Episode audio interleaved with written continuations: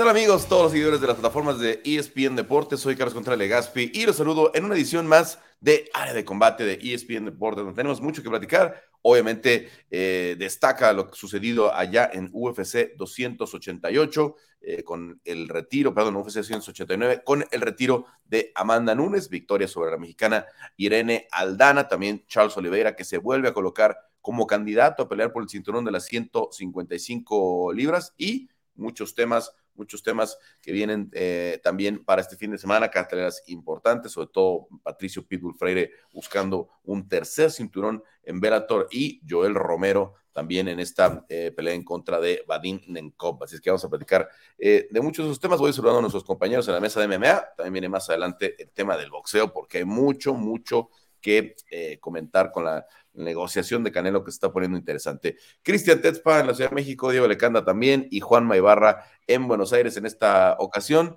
Chicos, ¿cómo están? Todo muy bien, aquí contento con ganas de hablar de todo lo que pasó, lo que pasa y lo que va a pasar en el mundo MMA, Carlos.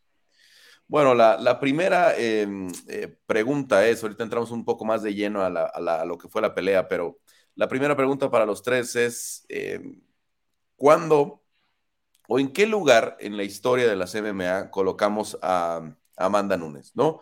No, no estoy pensando en la MMA femenil porque creo que eso está muy rebasado, ¿no? Este, es muy difícil compararla con cualquiera, pero en la historia de las MMA, ¿en qué lugar ponen a, esta Amanda Nunes si la tuviéramos que, colocar o que comparar con John Jones, con George St. Pierre, ¿no? Con este con Anderson Silva. ¿En qué lugar ponemos a Amanda Nunes después de todo lo que consiguió?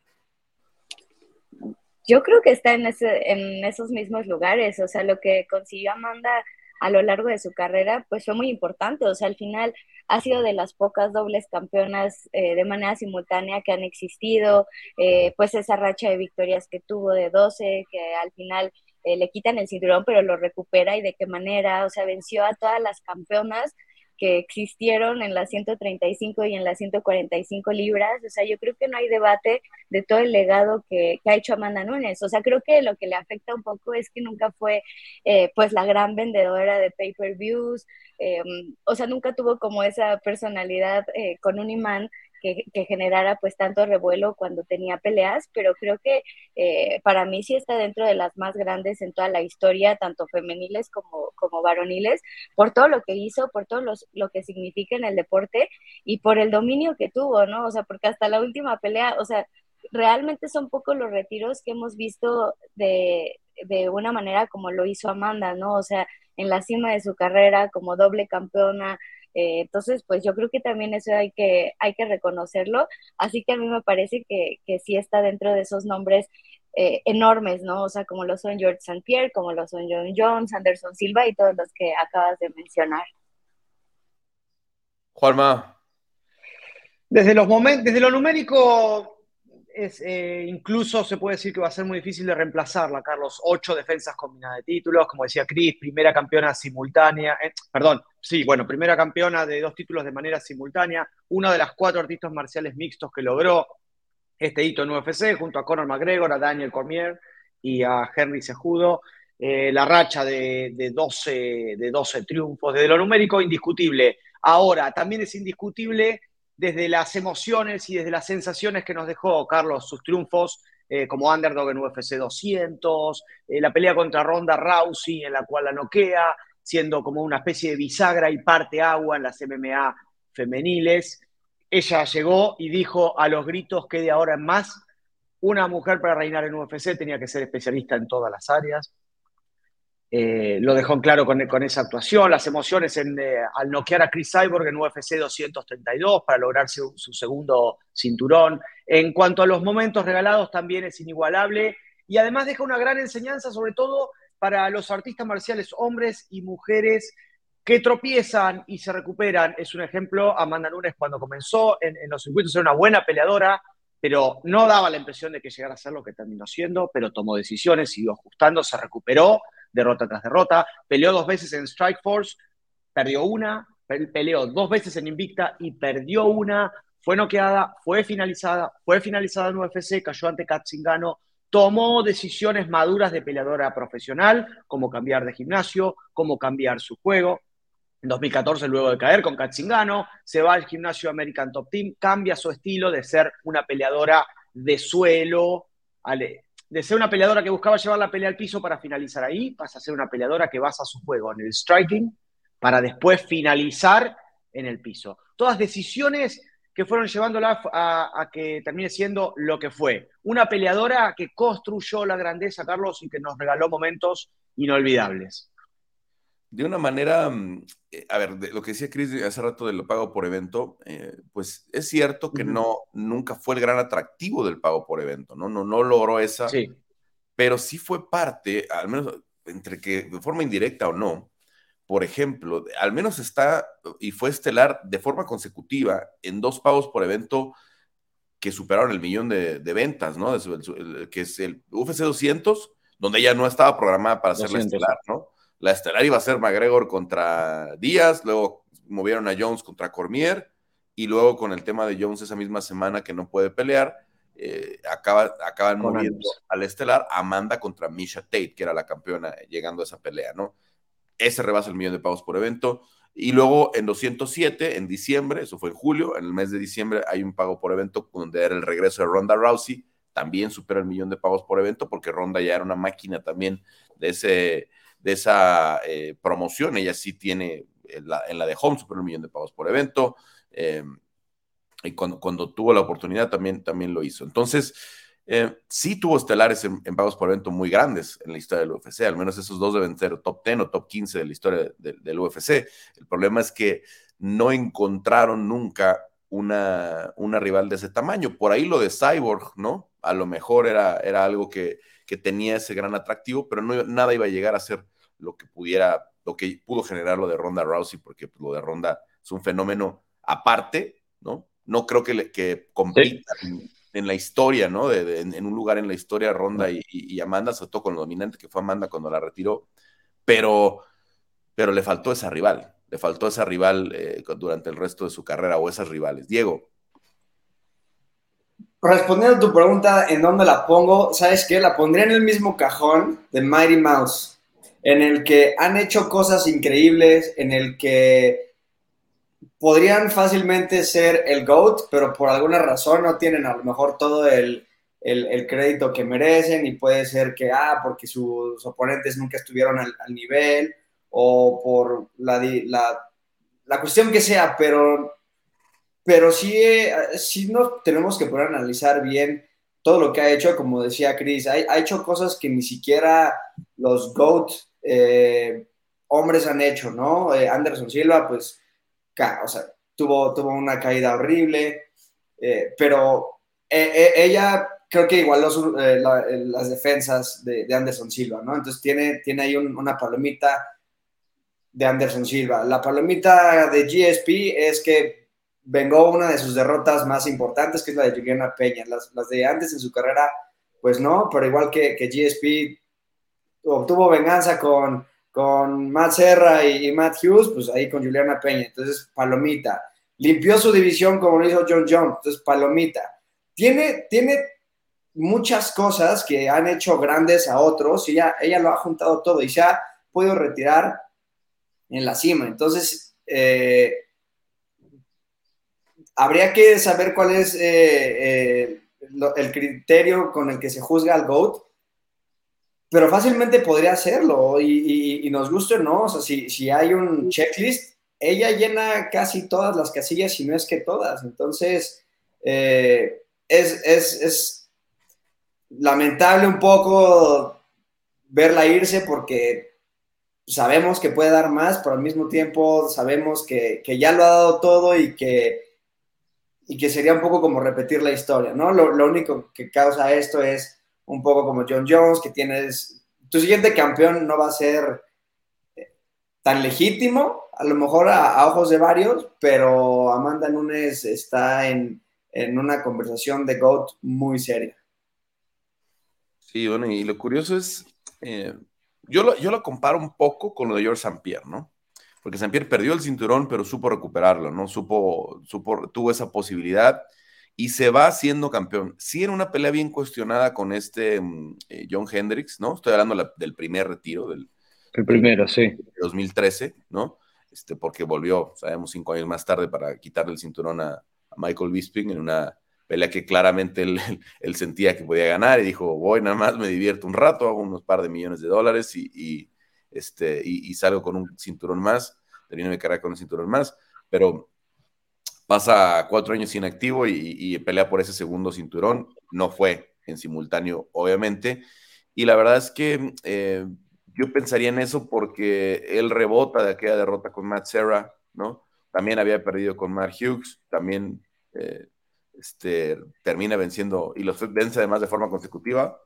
Eh, a Hughes y luego pelea con, con Serra, ¿no? Y luego lo vuelve a hacer, ¿no? Le gana Matt Hughes y le gana Matt Serra para, para limpiar esas dos derrotas de su carrera. Yo por ahí lo compararía a Amanda con esa sensación de, pues como decías, em, Juanma, de que a lo mejor, a lo mejor incluso parecía que no estaba lista para pelear con Misha Tate cuando, cuando pelearon en UFC 200, ¿no? Parecía que le estaban dando al, ruedo antes de tiempo y empieza a crecer y empieza a ganar confianza y se empieza a volver una peleadora mucho más completa de MMA Masters al American Top Team y a tener su propio, su propio gimnasio donde sabemos que pues ya trabajó muy específicamente. Em, paso a la siguiente pregunta, ¿no? Eh, ¿qué hacer con Irene Aldana? Después de lo que sucedió el, sábado, Irene reconoce que es un, bloqueo mental, ¿no? Eh, fue muy extraño, la verdad. Eh, no recuerdo yo una situación así, porque normalmente cuando un peleador le da un bloqueo de esa naturaleza, la pelea es corta, ¿no? Veíamos, por ejemplo, le pasa a Ronda Rousey con Amanda Nunes y, Amanda la destruye, ¿no? muy rápido, ¿no? Este, normalmente cuando un, peleador se congela de esa forma en la que se congeló Irene, eh, no resiste toda la pelea, ¿no? No vemos 25 minutos de una pelea de campeonato tan dispar. Eh, es muy raro también que en una pelea de campeonato veamos una tarjeta de 50-43, ¿no? Tan, tan dispareja, ¿no? Donde hubo una, una sola, eh, no hubo competencia, digamos, de, un lado. Entonces, ¿qué hacer con una Irene Aldana que, mm, de hecho, la pelea transcurrió como hubiera querido, ¿no? El 80% del combate fue de pie, ¿no? O como hubiéramos pensado que era donde tenía la ventaja Irene, donde tenía más posibilidades. Defendió muy bien los derribos, eso es lo único, digamos, de la parte de la estrategia que, funciona bien, ¿no? Cuando entraba Amanda, hacía muy bien sus pro, le metía las manos a la cara, la sacaba, la, levantaba, ¿no? Le defendió muchos derribos, la terminó llevando al piso, pero creo que el único round donde es significativo el derribo es en el quinto, ¿no? Donde tiene mucho tiempo de control, ¿no? este, y, ya Amanda sabía que tenía la pelea asegurada, entonces ya estaba tratando nada más de amarrarla ahí. Eh, ¿cómo, ¿Qué hacer con, Irene? Eh, ¿Cuál es su camino de vuelta a la pelea por el campeonato? Porque la división queda abierta. La división queda muy abierta ahora que se va esta eh, Amanda. Lo lógico es dejar a las dos peleadoras que quedaron colgando. Juliana Peña, que iba a pelear en 289, Raquel Pennington, que iba a enfrentar a, Irene Aldana, hacer ahora un match, ponerlas ahí a esperar por el cinturón, pero luego vienen muchas posibilidades, ¿no? Viene Holly Holm que está enfrentando a Mayra Bueno, eh, ¿con quién pones a Irene? Misha Tate va a salir de la lesión eventualmente y la vamos a ver de vuelta. ¿Qué hacer? ¿Qué hacer con Irene Aldana después de esto? Carlos, para mí hay tres opciones. Una que me parece la más adecuada, primero que pase un tiempito. Eh, un tratamiento de la situación sería que espere un par de meses para que esto se trabaje.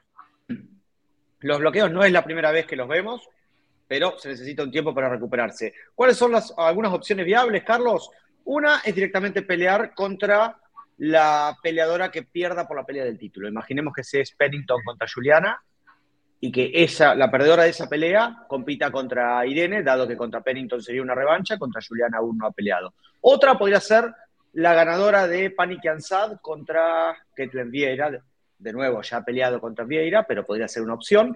Pani viene en ascenso también.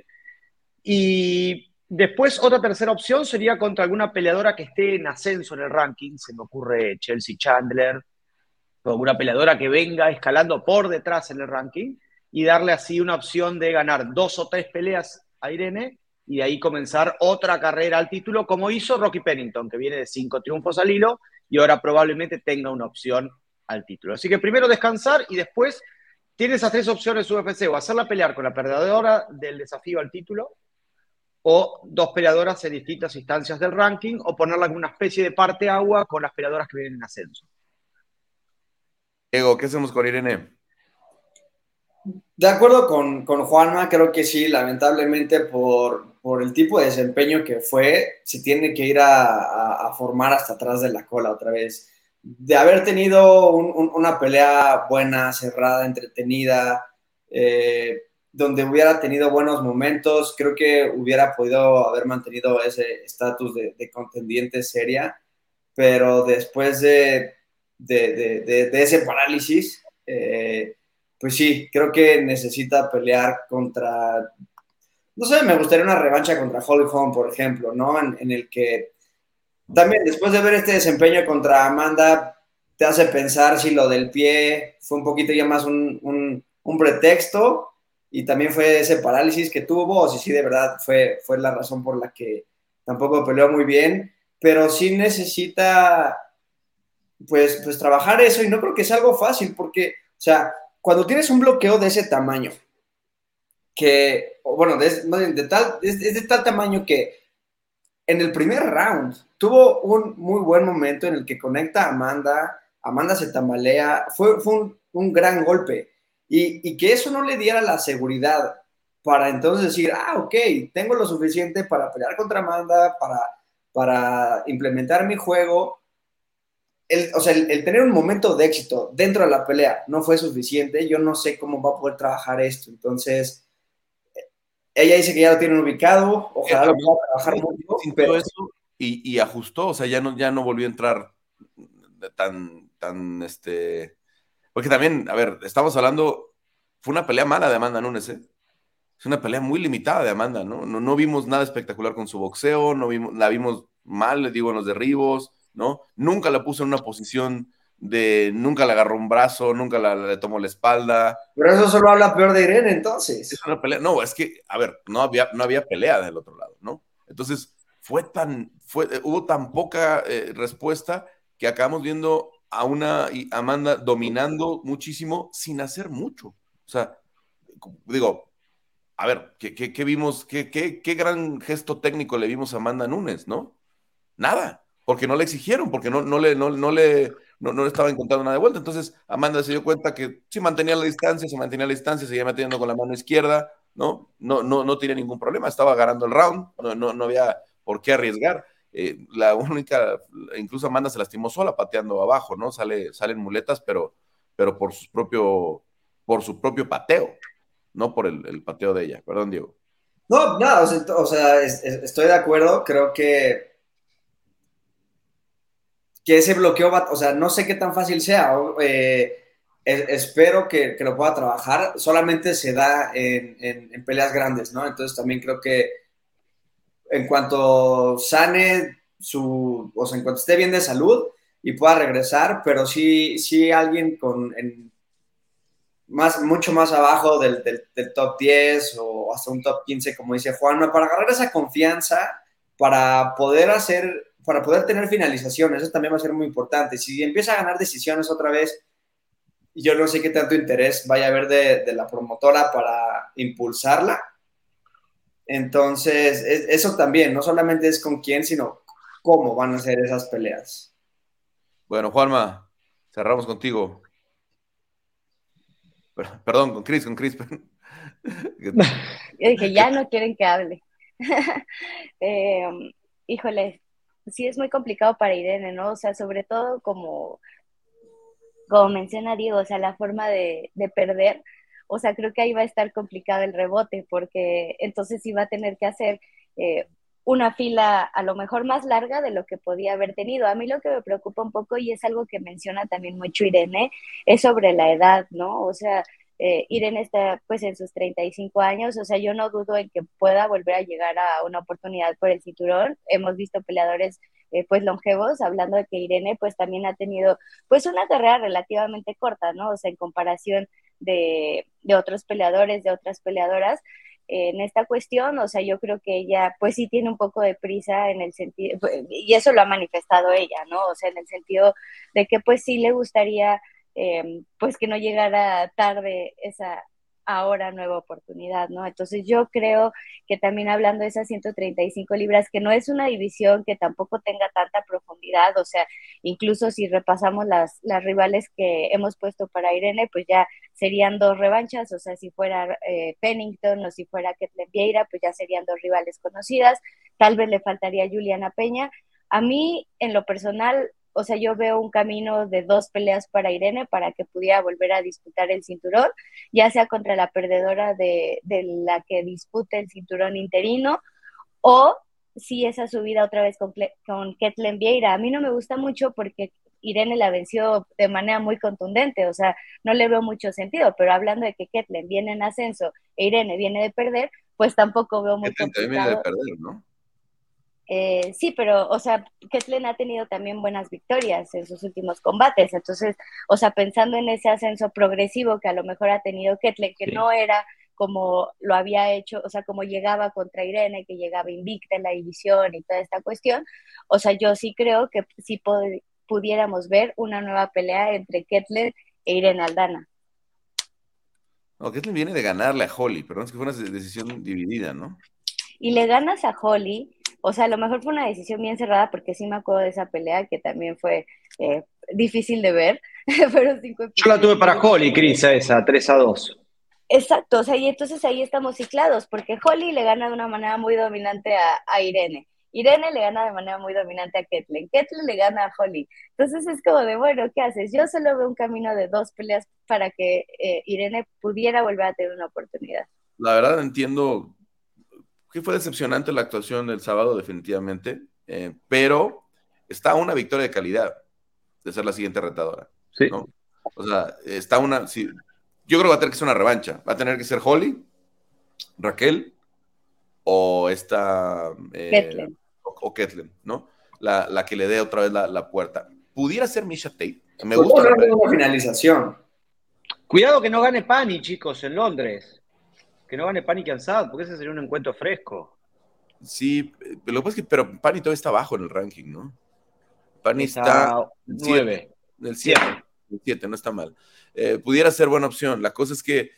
Eh, no le gusta a Tetspa, pero. Pero si le gana.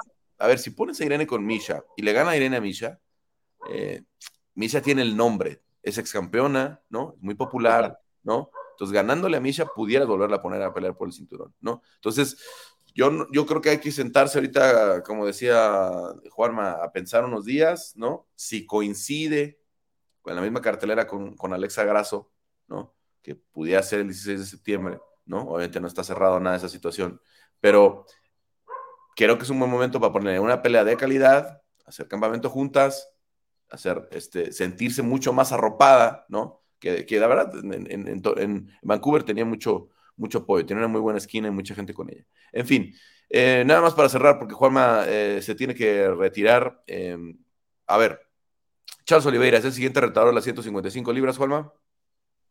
Sí, absolutamente, absolutamente, se lo ganó, no solo por haberse impuesto en esa especie de eliminatoria al título contra Benil, sino la manera en la que ganó, sumando herramientas con esa patada alta que no solemos ver, esa patada giratoria en la cabeza, solemos verla frontal al cuerpo o a la cabeza, pero nunca giratoria a la cabeza.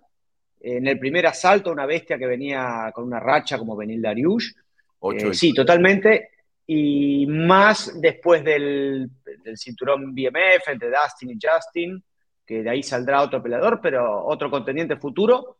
Pero el próximo contendiente tiene que ser Charles Oliveira. Carlos, no sé si va a llegar a octubre, honestamente no sé, pero es el próximo retador al título ligero. Diego, también, eh, no, no, no en, en, mí no cabe duda de que tiene que ser el siguiente contendiente, no hay, no hay alguien más eh, que se esté posicionando o la, manera, hasta la manera en la que perdió, o sea, si, si pones en, fila a, quienes ya han perdido contra Islam, creo que Oliveira medio tiene un pase porque es como, ah, no, fue, perdió porque él aventó esa rodilla voladora y fue mucho más descuidado, o sea, como que todavía hasta le puedes dar un poquito más el el beneficio de la duda. Eh, creo que va a ser una pelea en donde yo le daría la ventaja a Oliveira porque él sabría qué puede cambiar, qué puede mejorar. E Islam, o sea, de una derrota tú puedes aprender algo, de una victoria es más difícil. Entonces creo que yo hasta, seguramente en los momios va a salir como, como el underdog, obviamente, pero yo hasta lo tendría un poco como el favorito, también después de ver eh, cómo Islam, conforme van pasando los rounds contra Volkanovski, va, va bajando el ritmo. O sea, creo que hay muchas variables nuevas en donde no solamente creo que Oliveira es quien, quien merece la pelea por el cinturón, sino le veo más chances que la vez pasada. Vas a tener que invertir como un millón de dólares para hacer que, este, que Oliveira sea el favorito en esa. ahorita saco, ahorita saco. Vas a tener que meter una, muy, una apuesta muy grande para, para mover esa, esa línea, que seguramente por como fue el primer combate y fue apenas hace un año, ¿no? Los apostadores van a tener muy favorito a, Islam Mahashev. Cristian. Ay, es que tenía miedo. yo creo que Charles sí debería de ser el próximo contendiente. Lo único que me preocupa un poco es la fecha. Em, esta pelea entre Dustin y Justin Gaethje, o sea, también tiene implicaciones dentro del top de 155 libras, pero creo que con el cinturón BMF, pues se, tranquilizan un poco las aguas, pero en cuestión... No sé si vieron la entrevista con Daniel Cormier, yo a los dos los vi asumiendo mucho que ellos son el siguiente retador, no el, no el, no el, no, que no están peleando por, que sabían que Beniel o Charles, sobre todo si ganaba Beniel, él iba a ser el siguiente retador, ¿no? Y que ellos como que están buscando pues algo para principios del año próximo, ¿no? Yo también la escuché, siempre me quedó la misma sensación, pero después en otra también lo había escuchado a Getche diciendo, bueno, está bien esto del DMF, yo gano peleas y le gano que me pongan enfrente, pero ahora también lo vi asumiéndose como contendiente. Qué bueno, no necesariamente, o sea, que la siguiente pelea de ellos sea por el cinturón, no significa que la siguiente pelea del cinturón no pueda ser contra Oliveira. Oliveira puede pelear por el cinturón y después el ganador de Justin y Dustin pelear con quien haya ganado eh, el cinturón entre Island y, Oliveira, entonces como que no, no se niega una a la otra. Yo con el tema McGregor, este, puse ayer una pregunta. puse, puse una pregunta en mi Instagram y, este, me contestó Diego Lima, ¿no? Eh, UFC 300, Charles Oliveira contra Conor McGregor, me parece la pelea más grande que puedes hacer hoy en día. Eh. ¿Qué va a decir? ¿Qué va a decir, Carlos? No, no, pero a ver, pero piénsalo. O de lo que tenemos hoy, digo, Michael Chandler es un peleadorzazo, pero Oliveira contra, contra Conor es más grande que Conor contra Nate 3. De verdad. Sí, ahora vos, Carlos, ¿a vos te parece? ¿A vos te parece que Conor prefiere a Charles antes que a Chandler? Chandler no somete, ¿eh? Es que vamos a ver si Chandler tiene este, paciencia, ¿no? Aprovecho para meter un chivo. Está muy bueno el canal de trasnoche de Carlos Contreras Legaspi en Facebook. Últimamente, antes de ir a acostarme y antes de poner Netflix, se pone con todo ahí, ¿eh? opina, se pone cruzado, se pone muy picante. Carlos, cagado de sueño, con ojeras, pero tirando buenos temas. Es un canal muy interesante. Así que antes de dormir, un late night show ahí en el Facebook Live de Legaspi, muy divertido. Lee todos los comentarios, ¿eh? si son picantes también los lee. Se pone esquizofrénico.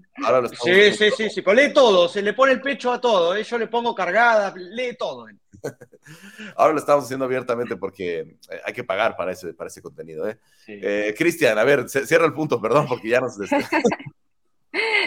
yo, yo sí creo, incluso por cuestión de fechas, o sea, pensando en que Islam va a pelear en Abu Dhabi en octubre, sea, yo creo que sí, el, el, retador tendría que ser Charles Oliveira y esperar a ver qué es lo que sucede entre Dustin y Justin Gaethje. Eh, ambos han dicho que también pues ya prácticamente consideran que es la última carrera hacia el cinturón de 155 libras, entonces creo que este, este combate pues va a definir la carrera de ambos, pero creo que cualquiera de los dos que gane sí va a tener que esperar a lo que suceda entre Islam y Charles Oliveira la idea de Charles Oliveira contra Conor a mí también me parece fantástica, me gusta muchísimo y creo que incluso perdiendo eh, la pelea de cinturón contra Islam, eh, por fechas podría caer bastante bien para UFC. Está ganando, hasta ganando Charles, puedes ir a ver, sin el cinturón de por medio, yo quiero a Conor. No, ya lo ha dicho, nos lo dijo el año pasado, ¿te acuerdas? En el verano lo andaba diciendo, en 165 si era necesario, en 165. El, Donde fuera él aceptaba la, pelea, más que en ese entonces no era campeón, ¿no? Porque él había ganado la pelea, pero el cinturón seguía vacante por el tema de, que no dio el peso. En fin, eh, Juanma, eh, sé que te tienes que ir, eh, ¿alcanzas una más?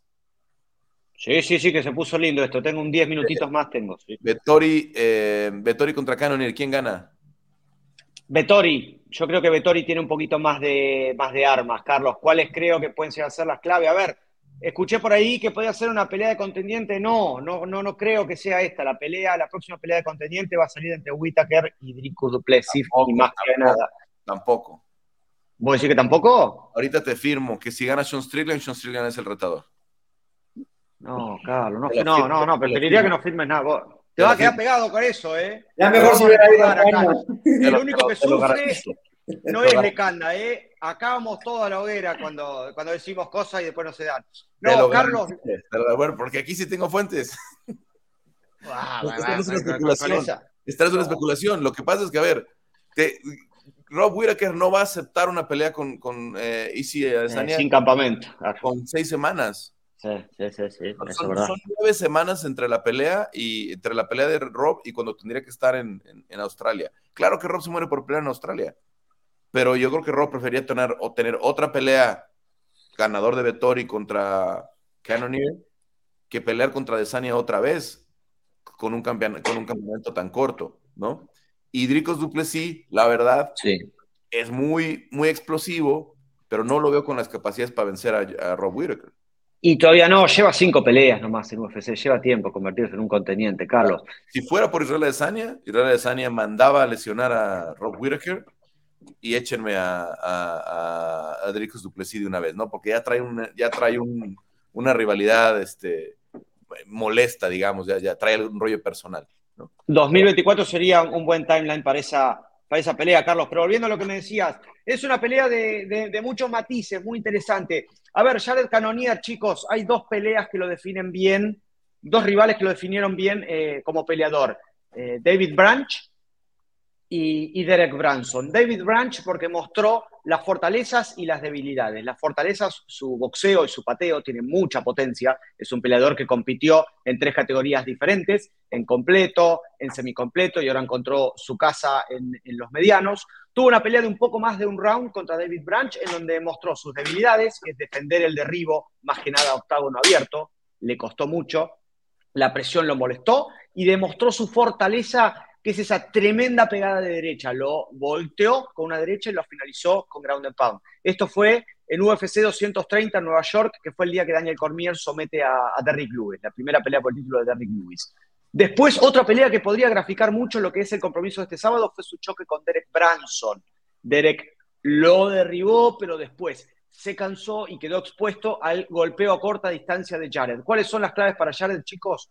Llevarlo, eh, mantener la pelea de pie, la defensa de derribo y patear la pierna derecha adelantada de Marvin, que es zurdo y pelea con su parte derecha del cuerpo adelantado. Ahora, en la otra vereda, Marvin Vettori, un peleador que viene en ascenso, una generación menor, tiene 10 años menos que Jared Canonier. ¿Cuáles son las claves? Mezclar mucho para preocuparlo, para dividir un poquito la atención y el frente de, Jared. Más que nada en los primeros dos rounds, cuando los cuerpos no, cuando todavía no hay tanta sudoración, para poder controlarlo en el piso y molestar con su mano derecha, la mano adelantada, la misma mano con la que Derek Branson casi lo noqueó. Tiene un poco más de caminos Vettori, chicos, sobre todo por la parte de lo que el Performance Institute llama el work rate, el ratio de trabajo del peleador más cardio, más acción, capacidad de derribarlo. Ahora, todos los peleadores de la división están expuestos al boxeo y a la patada potente de Canoniera. Así que tenemos actividad y grappling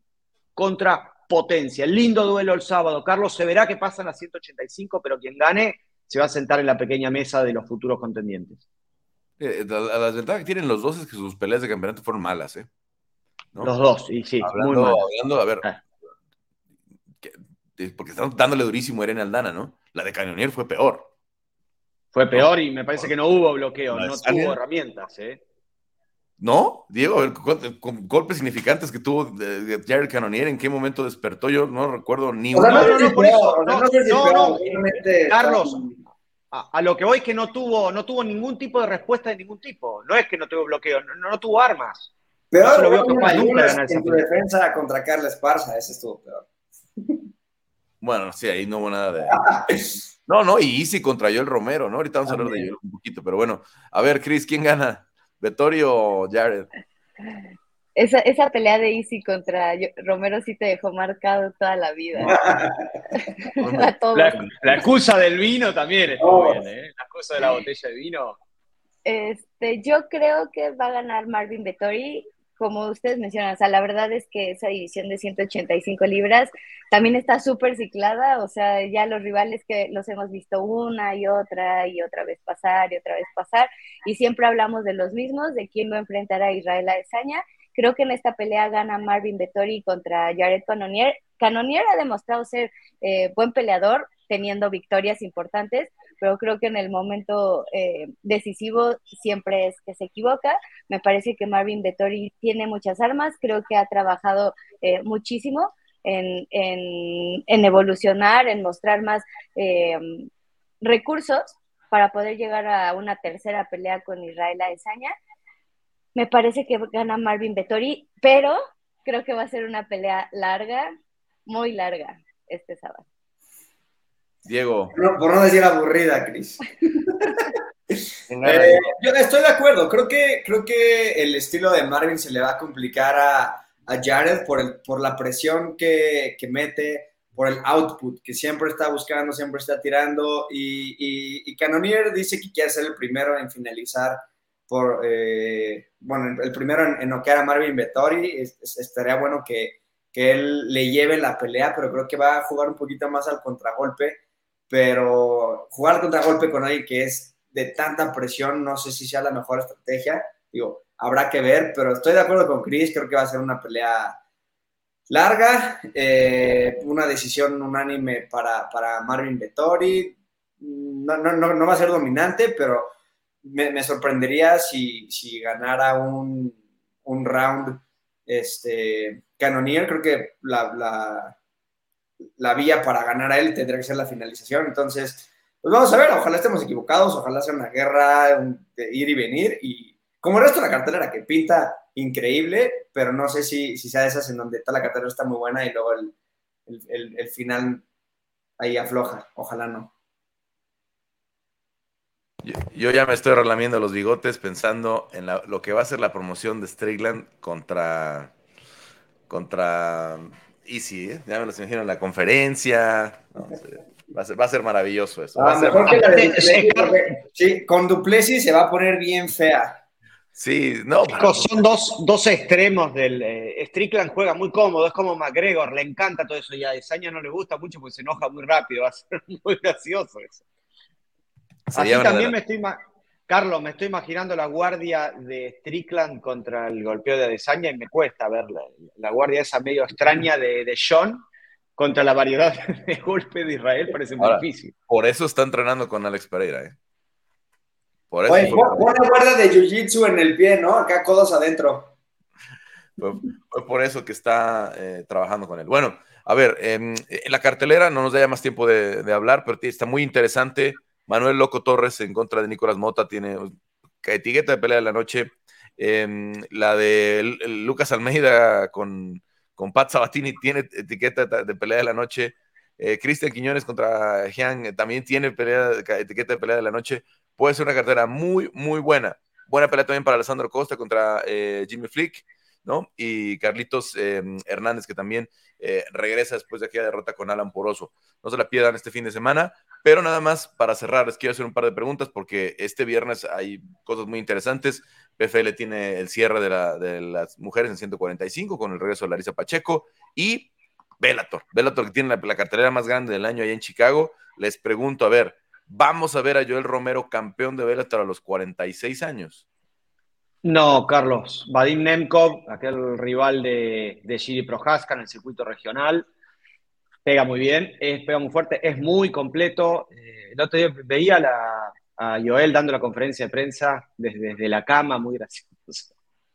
Eh, me parece que pasó el tren para Joel, lo veo muy complicado por los recursos que tiene Vadim Nemko. Ojalá podamos disfrutar un poquito de Joel, poco más, pero está muy difícil contra un gran peleador. Diego. Igual, eh, creo que la única manera para, para que Romero gane es, es, un knockout, pero nadie, nadie ha noqueado a, a Nemkov desde el, estoy viendo, desde el 2015, justo que fue Giri. Entonces, eh, la, diferencia de edad, eh, las habilidades, creo que ya, ya pasó su momento. Sí, sí, es una hazaña increíble y a, mí hasta me gustaría, pero, pero sí la veo muy, muy difícil. Cristian. A mí también, sí, a mí también me gustaría bien en racha de victorias, o sea, creo que puede hacer algo importante, pero bueno, o sea, nunca hay que descartar su poder, o sea, porque el poder de knockout que tiene Joel Romero siempre sorprende, o sea, se habla mucho de su edad, pero la realidad es que le empezó tarde en las artes marciales mixtas, ha llegado a pelear por cinturones, yo no lo dejaría fuera al 100%, pero creo que en esta ocasión eh, no creo que vaya a ser campeón de, de peso semicompleto. Un regreso sería divertido ganar la Nemco. Un regreso de Joel Romero a los 46. Y tiene, y tiene dos, victorias desde que llegó allá a Velator. Y la otra, la otra. Em, Sergio Petis contra Pitbull. Vamos a ver a un triple campeón en la historia de Velator, que no se llama ser histórico en Velator, ser histórico en las, promociones eh, mayores, ¿no? No se ha dado ni en One, ni en PFL, ni obviamente en, en UFC. Ese es un lindo duelo, Carlos. A Sergio hace mucho que no lo vemos. La última pelea fue contra Kyoshi Horiguchi, si no me equivoco, 2021. Ganó ese spinning, spinning Sí, después de ir perdiendo, la, mayoría de la pelea estaba siendo superado por Kyoshi. Ah, en realidad estamos suponiendo acá ese análisis porque hace mucho que no lo vemos. A mí me parece que Patricio llega muy preparado. Va a ser difícil sacarle esta tercera pelea. Esta pelea por el título ha demostrado estar a la altura, es más completo, me parece y puede ganarlo mezclando y sobre todo aprovechando el cardio que tiene. Cuarto, quinto round puede ser clave, teniendo en cuenta todo lo bien, las peleas de campeonato que tiene. Chris. Híjole, a mí solo por la historia, la verdad sí me gustaría que ganara Pitbull, creo que tiene las herramientas, pero a Sergio Petis nunca lo hemos visto perder en Bellator y ha tenido victorias pues muy importantes, o sea, después de lo que vimos dentro de UFC, o sea, creo que en Bellator ha agarrado eh, pues ese máximo nivel, creo que va a ser de muchísima calidad el duelo. Mm, me gustaría creo que va a ganar Sergio Petis, pero me gustaría que ganara Pitbull por las razones que ya les di, o sea, tener eh, pues un campeón de tres divisiones diferentes, o sea, creo que creo que sería muy bueno para la historia de la MMA. La foto, la, foto, la foto de los tres cinturones, vamos a ver, va a ser, ¿no? Espectacular en caso que se dé, pero vaya que Sergio técnicamente es muy bueno, Sergio hace todo bien, lucha bien, buen striking, buen jiu-jitsu, ¿no? Diego, yo, yo creo que va a ser la noche de, Patricio, la verdad. Por, por, empezar, esta pelea se me hace, o sea, las implicaciones se me hacen que deberían ser suficientes para que fueran el, evento estelar. Yo sé que se van siempre por, por, los pesos pesados, pero creo que, creo que merece esto. O sea, eh, es, es, es de los nombres más reconocidos de, de Bellator, ¿no? Eh, Freire. Entonces, creo que lo hubieran puesto en el estelar, se hubiera vendido muy bien. Y, y creo que va a depender mucho, la verdad, de cómo estuvo el corte, de cómo se va a recuperar, de qué tanto peso extra trae. O sea, creo que eso es lo que va a hacer la diferencia, porque a nivel habilidades creo que están muy a la par, ya está haciendo que, Patricio es hasta un poquito superior, creo que tiene una pegada mucho más fuerte, en, el piso están muy, muy, pues, pues muy bien, eh, pues están muy parejos, entonces eh, no, no lo, no, o sea, yo no dudo un tantito que, Patricio pueda ganar y yo creo que va a ganar. Bueno, muy, muy interesante em, lo que viene allá en Chicago, esta noche de viernes. Si nos están viendo, obviamente nosotros grabamos eh, unas horas antes, pero a final de cuentas, la cartelera más grande de lo que va del año con, con Bellator, con estos dos cinturones de por medio y en unas divisiones donde tienen bastante talento, ¿no? Tanto en 205 como en, eh, en las 135 eh, libras, sobre todo en 135 que vienen del torneo. Está muy, muy interesante. Cris, Diego, Juanma, muchas gracias. Cerramos el tema del MMA. Gracias. Hasta luego, chicos. Bye, bye. Este, pues nos vemos la próxima semana para platicar, obviamente, de Ilia Topuri en contra de Josh Emmett, que será una eh, pelea que puede dar un, un salto muy importante para Topuria, sobre todo porque Emmet ya viene de pelear por el cinturón interino. Y ya está por acá nuestro compañero Quique Rodríguez. En una semana loca, loca. Este, Quique, tuvimos. Eh, a ver, ¿por dónde empezamos? Eh, bueno, a ver, ahorita vamos a revisar lo de Teófimo, lo de Munguía, las peleas del fin de semana. Pero. Sí. En cinco días he escuchado tantas cosas diferentes. Eh, Badu Jack, Berlanga, este, eh, bueno, se, suma cada día, obviamente, Benavides, que, intentó, según esto, hasta, hasta el final, pero ya tuvieron que firmar otra pelea. ¿Con quién va a pelear Canelo? ¿En dónde? Arabia Saudita, Las Vegas parece ya descartado. Este, ¿cómo, cómo, cómo está esa situación de la, de la pelea de Canelo para, para septiembre? Carlos, ¿cómo estás? Eh, amigos de área de combate. Híjole, es una muy buena pregunta, ¿eh? De verdad es una gran pregunta porque esta semana, como dices, hubo tanta información que creo que terminamos peor de confundidos. O sea, eh, em, empezando por el tema de, David Benavides y la famosa oferta que según envió Samson Lekovic, eh, a mí me pareció más un juego ahí del promotor, bueno, del manejador de David Benavides para promocionarlo a él, para fortalecer su imagen como, como una figura del boxeo que que en realidad una intención de pelear con el Canelo. Por ahí a mí me dijeron que sí hubo una oferta de 40 millones de dólares más, eh, eh, bueno, porcentaje de pago por evento. Carlos, pero sabemos que, que si no estuvo sentado directo en la mesa Al Heyman o Stephen Espinosa, pues era difícil que la, la, negociación fluyera como debía de fluir, ¿no? también, también por ahí este, Mike Coppinger dijo que que la semana anterior, justo cuando Samson Lekovic pues hizo todo el anuncio de que se bajaban de la pelea, eh, Canelo, Eddie Reynoso se reunieron en Cleveland con Al Heyman para platicar de Germán Charlo. O sea, Samson tenía mucho contexto respecto a lo que estaba sucediendo alrededor del Canelo Álvarez y pues él, evidentemente con el colmillo largo y retorcido que tiene, pues dejó mal parado al Canelo y dejó muy bien parado a su boxeador, pues con su versión, ¿no? Entonces, Canelo y Eddie Reynoso no han hablado, no creo que hablen, pero bueno, hoy parece que está así, ¿no? Y del tema de Badu Jack rápidamente, Carlos, pues, se habla de ahí un ah, que quieren poner una cláusula de rehidratación muy desventajosa para Badu Jack. O sea, es Canelo parece que está dispuesto a ir a Arabia, seguramente sería por más dinero. Crucero. Estarían disputando el del peso crucero, pero eh, en un peso pactado, ¿no? ¿De cuánto? ¿De cuánto están, de cuánto estamos hablando? O sea, no, no, no se ha filtrado eso, ¿verdad? Solamente veo, no, no veo el, peso específico en el que están. Mm, no, no se ha filtrado eso. Bueno, yo un poco.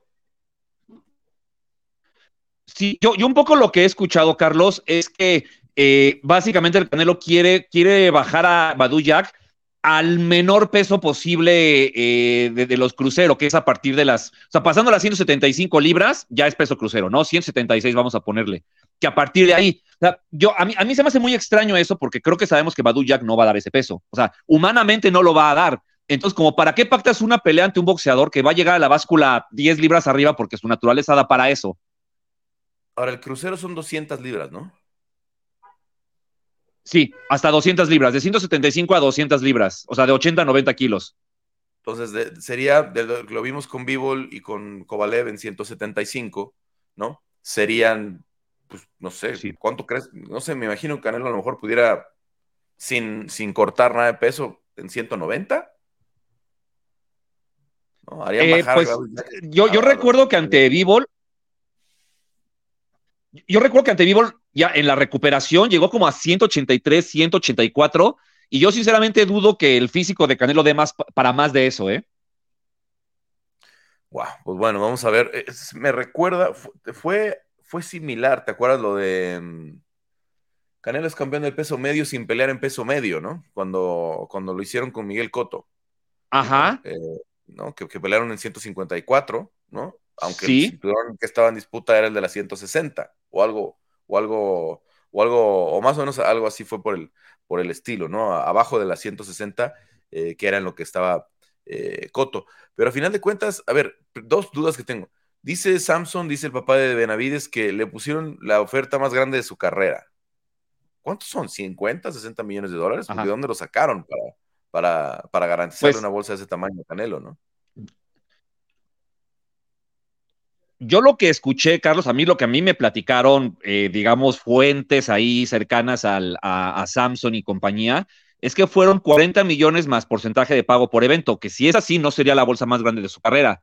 Y, y, el dinero evidentemente no es de ellos, el dinero viene de, Premier Boxing, eh, pero pues por lo mismo, Carlos, eh, ese dinero que pagaría Al Heyman o Showtime, eh, pues lo tienen que negociar ellos directamente, o sea, que, hayan mandado a Samson a esa negociación, no me parece que una pelea de ese tamaño se negocie así, y creo que el primero en saberlo es el propio Samson, y él se está aprovechando de este, entre comillas, rechazo para dejar muy fortalecida la imagen de David Benavides.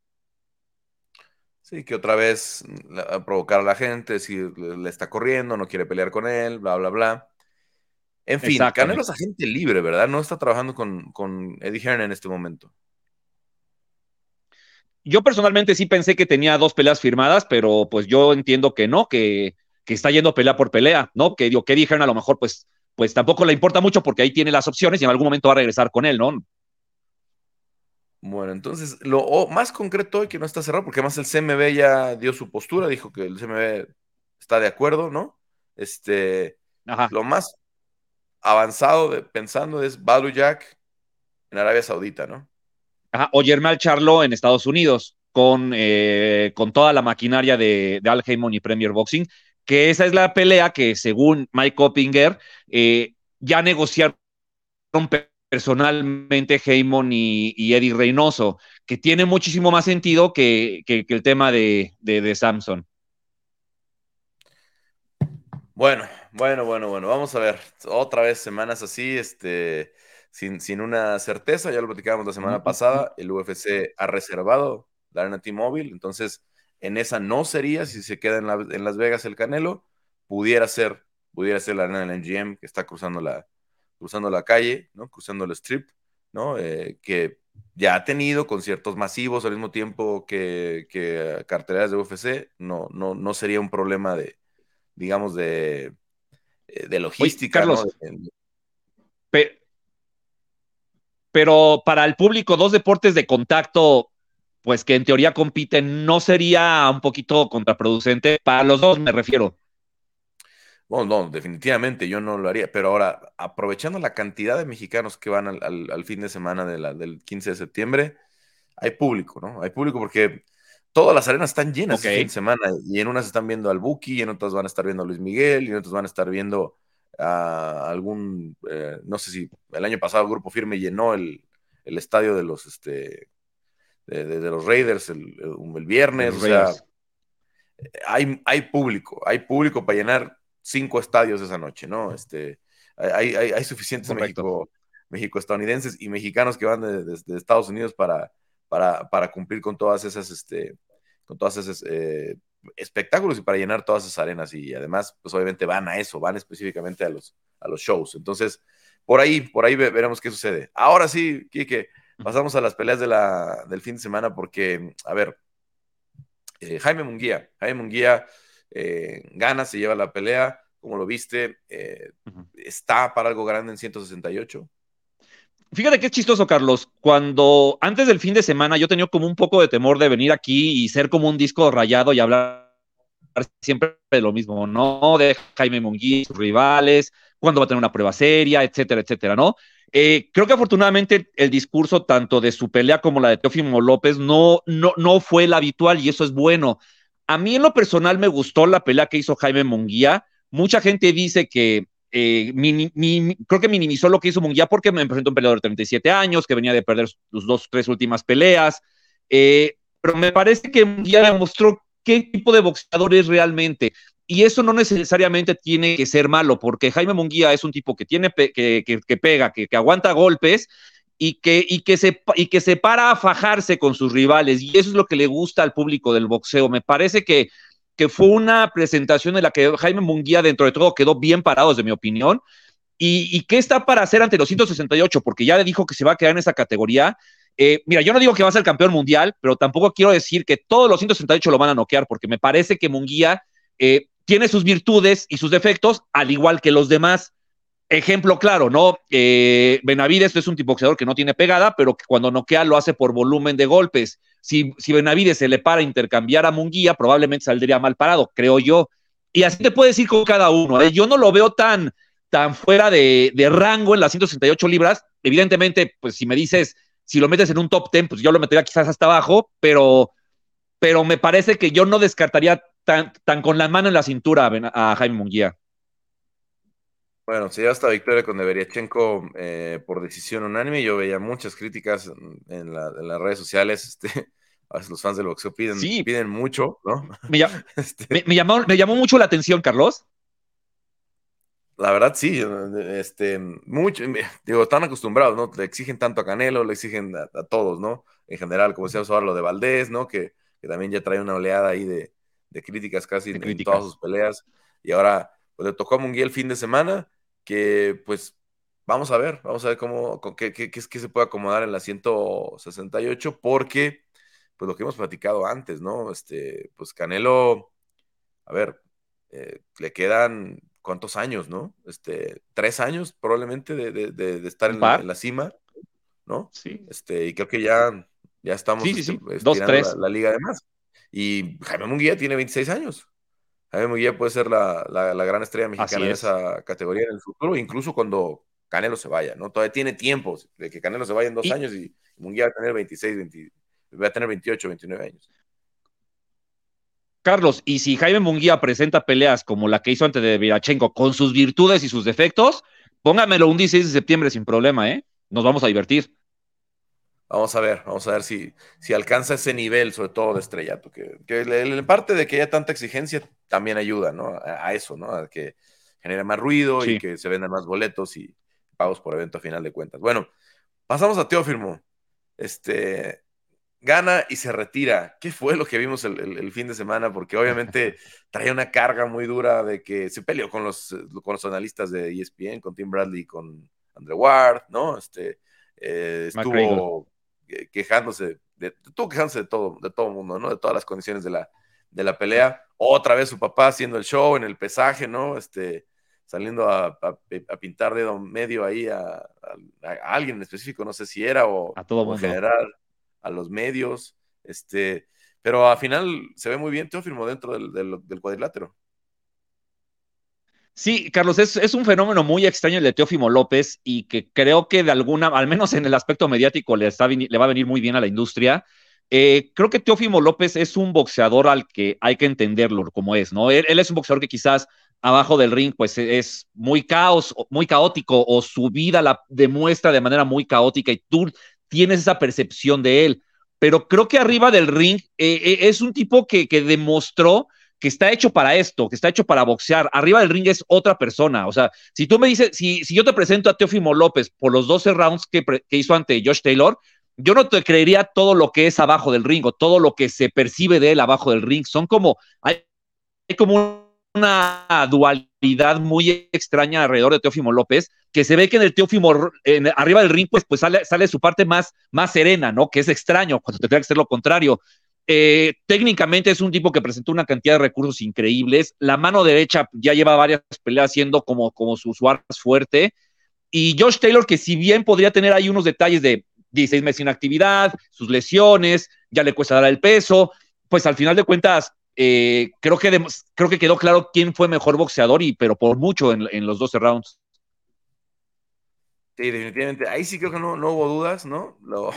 Ahí las críticas son en, en, todo, ¿no? Eso, ¿no? 25 años, dice que se retira. este, la carta Tyson Fury, ¿no? Yo, yo Carlos, yo, yo, yo tengo mi, mi, apuesta, o sea, no sé si existe una aplicación donde tenga esa apuesta en específico. Pelea en diciembre de este año. ¿Contra quién? Eh, híjole, bueno, es una buena pregunta. A mí me parece que justo por todo este entorno conflictivo, no sería un rival de, peso. O sea, no, sería, no sería Regis Pro Grace, eh, no creo que fuera José Carlos Ramírez. Eh, no, no lo veo peleando contra uno de esos. Por ahí el mandatorio, que es el que podría ser, es Arnold Barbosa Jr. Los dos son de top rank. pues Barbosa es un peleador, pues menos mediático, y que me parece que sin ningún problema agarraría la pelea quizás por un sueldo no tan elevado para, para un combate como estos. Yo vería por ahí Arnold Barbosa Jr., que sería una muy buena pelea ¿eh? también. Sí, bueno, la verdad es que esa tormentosa este, relación que ha tenido con Top Rank, ¿no? Se fue, regresó, este, sí. Eh, y ahora pues vamos a ver qué opciones le, tienen, le, tienen para pues, alguien que cuando venció a Lomachenko se convirtió, pintaba para ser la máxima estrella, ¿no? Del boxeo en los siguientes años y, y se cayó con estas situaciones. Como que se apagó, pero Carlos, yo creo que después de esta pelea está un poco recuperando ese estatus de estrella que tiene, ¿eh? Y creo que todo ese caos y todo ese entorno de alguna manera pues le ha, le ha servido para, para, para estar en la parte, eh, para, para que se hable de él, ¿no? Y si se habla de un boxeador, pues general, pues, va a vender más pagos por evento, va a vender más boletos y probablemente sea más mediático. Entonces, pues en ese aspecto creo que, creo, creo que pues está haciendo las cosas de, no sé si a propósito o no, pero de una manera en la que le podrían funcionar para ser un boxeador, pues, pues eh, popular. Bueno, Quique, eh, a ver, peleas de este fin de semana que no nos podemos perder. Bueno, justo el rival más, o el rival principal al cual se podría enfrentar Teofimo López, que es Regis Progress, que él ya está con Mushroom y sabemos que Mushroom y Top Rank pues no se llevan mucho, entonces esa pelea está muy complicada. Se mide a Daniel Zorrilla, una pelea que me parece Progress tendrá que sacar sin ningún problema allá en Nueva Orleans. Matchroom, pues aprovechando que lo acaba de firmar, consintiéndolo, haciéndole una pelea en casa, lo lleva a, a Nueva Orleans. Eh, a Progress, eh, creo que el norteamericano pues, está, tiene la obligación, yo creo que de noquear y de verse bien, después del trabajo que hizo ante José Carlos, ante, perdón, el Chon Cepeda, eh, creo que esa es la, la, la, pelea más destacada que hay para este fin de semana. ¿Alguna más? ¿Nos perdamos o, da, o hasta ahí lo dejamos? Eh, pues eh, me parece que es que. Ah, bueno, en Australia es el regreso de Team Sioux ante Carlos Ocampo, mexicano. Una pelea que me parece Team Sioux también tendría que, que, resolver antes de los 12 rounds. Defiende su título interino de la Organización Mundial de Boxeo en las 154 libras. Y Carlos, pues eh, está haciendo estas peleas porque Yermel Charlo, pues no ha dado señales, ¿no? No sabemos qué pasa con él. Eh, me parece que después de esta pelea, pues tiene que pelear con Charlo sí o sí, o los organismos tendrían que hacer algo con, con el norteamericano, ¿no? Porque habló de una lesión en una mano, pero pues ya pasó tiempo, ¿no? O sea, no sabemos si ya se recuperó, no sabemos si sigue lesionado, y me parece que, que tiene congelados los cinturones de las 154 libras y pues los demás están esperando que suceda algo. Bueno, bueno, bueno, Quique, eh, muchas gracias como siempre. Te escuchamos en, en, el estilista con todo el análisis del boxeo. Pendientes, pendientes de si es sí. Jack, si es eh, Charlos, si es este, ¿cómo se llama? Berlanga, no sé dónde salió el nombre de Berlanga. Ber, y cómo, Ber, Berlanga no sería, Ber, Berlanga no sería porque pelea a fines de mes, ya sería muy poco tiempo para armar la pelea. Eh, yo creo que Berlanga sería para mayo del próximo año, seguro. Y, y este, y, pues nada, ¿no? A lo mejor se lo llevan a Nueva York. ¿Te vas sí, sí, sí, total, 100%, 100% en el Madison Square Garden. Muy bien, muy bien. Eh, ver, pero, ver, Carlos, no hay que descartar la, la, no hay que descartar la posibilidad de que, de que Canelo no pelee en septiembre, ¿eh? Es que podría ser, porque si es en Arabia Saudita, tampoco es muy necesario que sea el 15 de septiembre, ¿no? El fin de semana de la independencia. Puede ser en octubre, Totalmente. puede ser en diciembre, puede ser cualquier otra fecha. En fin, Quique, pues como siempre, muchas gracias. Te escuchamos en el podcast de El Estilista y platicamos la próxima semana. Perfecto, Carlos. Pues muchísimas gracias y, seguimos con más boxeo la próxima semana aquí en Área de Combate. Bueno, pues si, si, llegaron hasta el final de este podcast, muchas gracias por escucharnos. También le damos las gracias a nuestro productor Héctor Cruz, que estuvo en los controles en esta eh, semana. Y yo soy Carlos Contreras Gaspi. Volvemos la próxima con una área más, un área de combate aquí en Deportes.